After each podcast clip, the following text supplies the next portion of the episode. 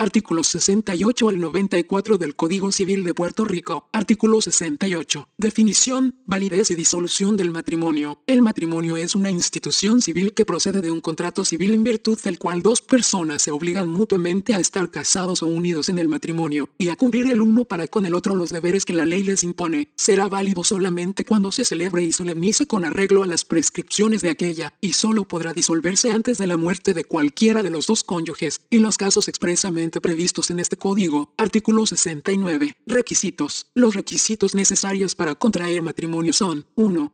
Capacidad legal de los contratantes. 2. Consentimiento de las partes contratantes. 3. Autorización y celebración de un contrato matrimonial mediante las formas y solemnidades prescritas por la ley. Artículo 70. Capacidad, incapacidad para contraer matrimonio. Son incapaces para contraer matrimonio. 1. Los casados legalmente. 2. Los que no tuvieran el pleno ejercicio de su razón. 3. Los que padecen de retardación mental y diagonal o alguna deficiencia en el desarrollo cuando dicha condición les impida prestar su consentimiento. 4. Los varones menores de 18 años y las mujeres menores de 16 años. Se tendrá, no obstante, por revalidado ipso facto y sin necesidad de declaración expresa, el matrimonio contraído por menores de dicha edad, si un día después de haber llegado a la pubertad legal, hubiesen vivido juntos sin haber reclamado en juicio contra su validez las personas que legalmente les representen, o si la mujer hubiese concebido antes de la pubertad legal o de haberse entablado la reclamación, y disponiéndose, que toda mujer menor de 16 años y mayor de 14 años que haya sido seducida podrá contraer matrimonio previo al consentimiento de sus padres o tutor, y si estos lo negaren, con el consentimiento de la sala del Tribunal Superior del lugar de la residencia de la seducida, y todo varón menor de 18 años y mayor de 16 que se encontrare acusado de haber seducido a una mujer mayor de 14 y menor de 16 años de edad, podrá también contraer matrimonio previo al consentimiento de sus padres o tutor, y si estos lo negaren, con el consentimiento de la sala del Tribunal Superior del lugar de la residencia de la seducida, y se considerará suficiente para impedir todo proceso tal matrimonio, al igual que en los demás casos a que se refiere el artículo 262 del Código Penal, 33 LPRA SEC 968, 5. El menor de edad que no haya obtenido el correspondiente permiso, 6. Los que adolecieren de impotencia física para la procreación, 7. El tutor y sus descendientes,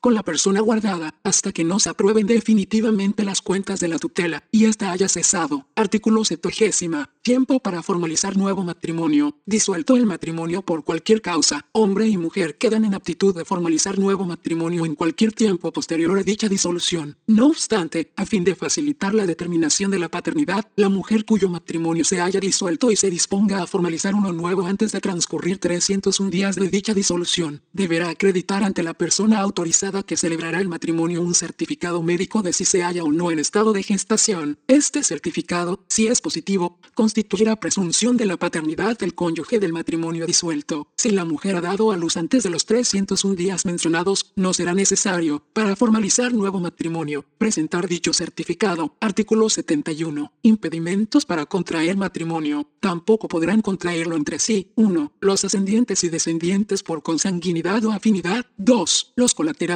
por consanguinidad hasta el cuarto grado. 3. El padre o madre adoptante y el adoptado, este y el cónyuge viudo de aquellos, y aquellos y el cónyuge viudo de este. 4. Los descendientes legítimos del adoptante con el adoptado, mientras subsista la adopción. 5. Los adúlteros que hubiesen sido declarados así por sentencia firme hasta 5 años después de dicha sentencia. 6. Los que hubiesen sido condenados como responsables de la muerte de uno de los cónyuges. Artículo 72. Dispensa del grado de consanguinidad. El Tribunal Superior con justa causa podrá dispensar, a instancia de parte, el cuarto grado de consanguinidad. La parte que lo solicite someterá al tribunal una petición jurada acompañada por la prueba documental necesaria, el tribunal entenderá y resolverá la petición en sus méritos, sin necesidad de celebración de vista, o discrecionalmente podrá señalarla, disponiéndose que cuando los primos hermanos hayan vivido en concubinato y como resultado de esta unión existieran hijos o alguno de ellos estuviera en inminente peligro de muerte, cualquier ministro, sacerdote o juez que fuere requerido, podrá celebrar el matrimonio, sin dispensa, poniendo en conocimiento de la sala correspondiente del Tribunal Superior, mediante declaración jurada de los hechos del caso, a fin de que se anote en el libro de minutas del tribunal,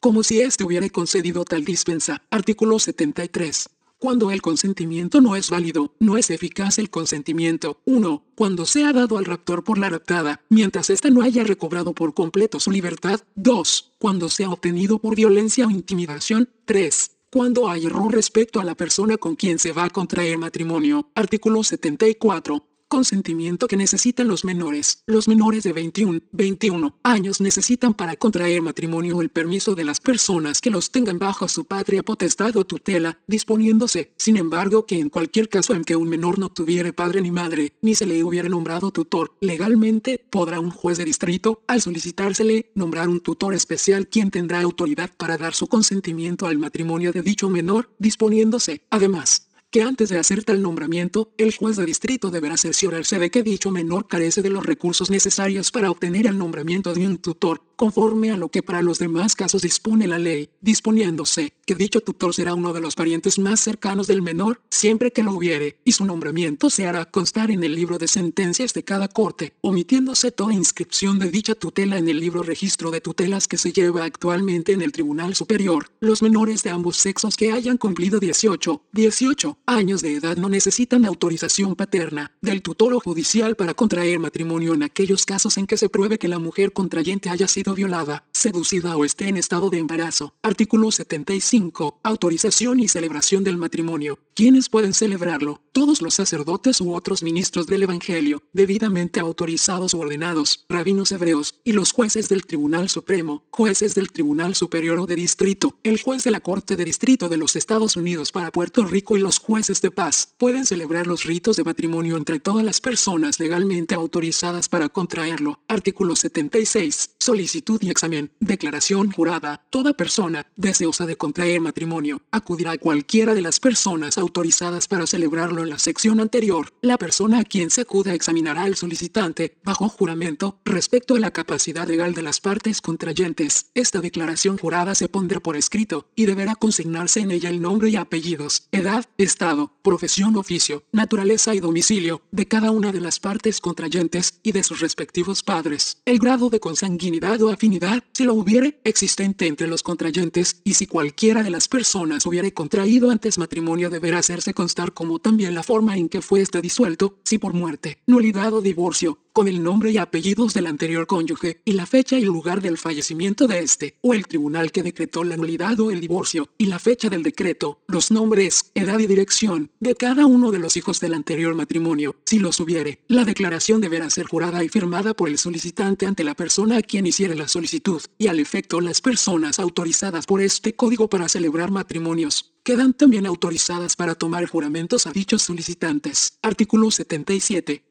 cuando no podrá celebrarse el matrimonio. Menores, ningún matrimonio se celebrará si delante dicha declaración jurada no resultare que las partes tienen capacidad legal para contraerlo con arreglo a las disposiciones de este código, y si las partes contrayentes fueren menores de edad, o cualquiera de ellas, no podrá llevarse a cabo la ceremonia mientras no se obtuviere y presentare a la persona que haya de celebrar el matrimonio. El artículo 78 a 80, derogados, artículo 81, honorarios del juez. Será obligación del juez celebrar los ritos de matrimonio libre de gastos, disponiéndose que cuando se celebrara la ceremonia matrimonial fuera de la zona urbana del municipio en que residiera el juez, o cuando se celebrare antes de las 9 de la mañana, o después de las 5 de la tarde, el juez podrá cobrar el honorario en que convinieren las partes interesadas. Artículo 82. Penalidad por declaración falsa. Toda persona que hiciere una declaración falsa, bajo las disposiciones de esta sección, con el fin de obtener la celebración de su matrimonio, incurrir en perjurio y será castigada de acuerdo con lo dispuesto por el Código Penal 33 LPRA para este delito. Ars 83 y 83, derogados. Artículo 85. Prueba del matrimonio. 31 LPRA SEC 263. Los matrimonios celebrados antes del 1 de enero de 1885, en que empezó a regir en Puerto Rico la ley de registro civil, se probarán por los medios establecidos en las leyes anteriores. Los contraídos después se probarán solo por el acta del libro de matrimonios. Si este hubiese desaparecido, será admisible cualquier prueba adecuada. Artículo 86. Medios de prueba. En el caso a que se refiere la sección anterior, la posesión constante de estado de los padres, unida a las actas de nacimiento de sus hijos en concepto de legítimos, será uno de los medios de prueba del matrimonio de aquellos, a no constar que alguno de los dos estaba ligado por otro matrimonio anterior. Artículo 87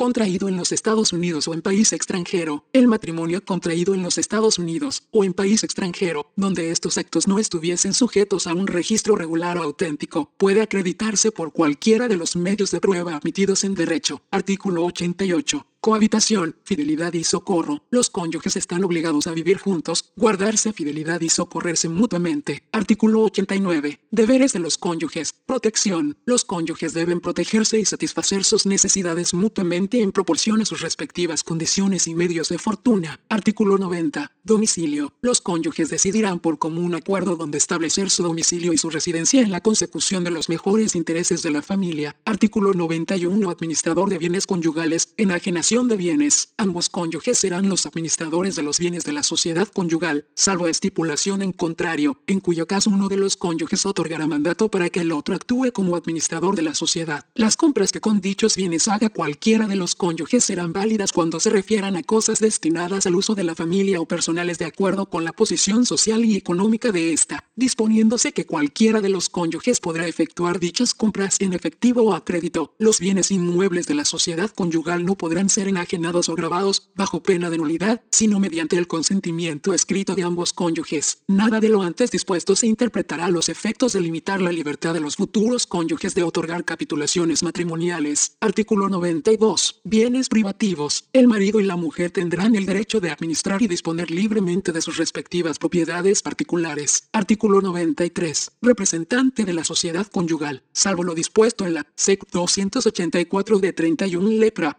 Cualquiera de los cónyuges podrá representar legalmente a la sociedad conyugal. Cualquier acto de administración unilateral de uno de los cónyuges obligará a la sociedad legal de gananciales y se presumirá válido a todos los efectos legales. Artículo 94. Apellido de la esposa. Derogado el 9 de 9 de julio de 1985. Audio Juris recomienda Platzer Juris. Una para estudiar para la reválida. Visita revalida.info para más detalles.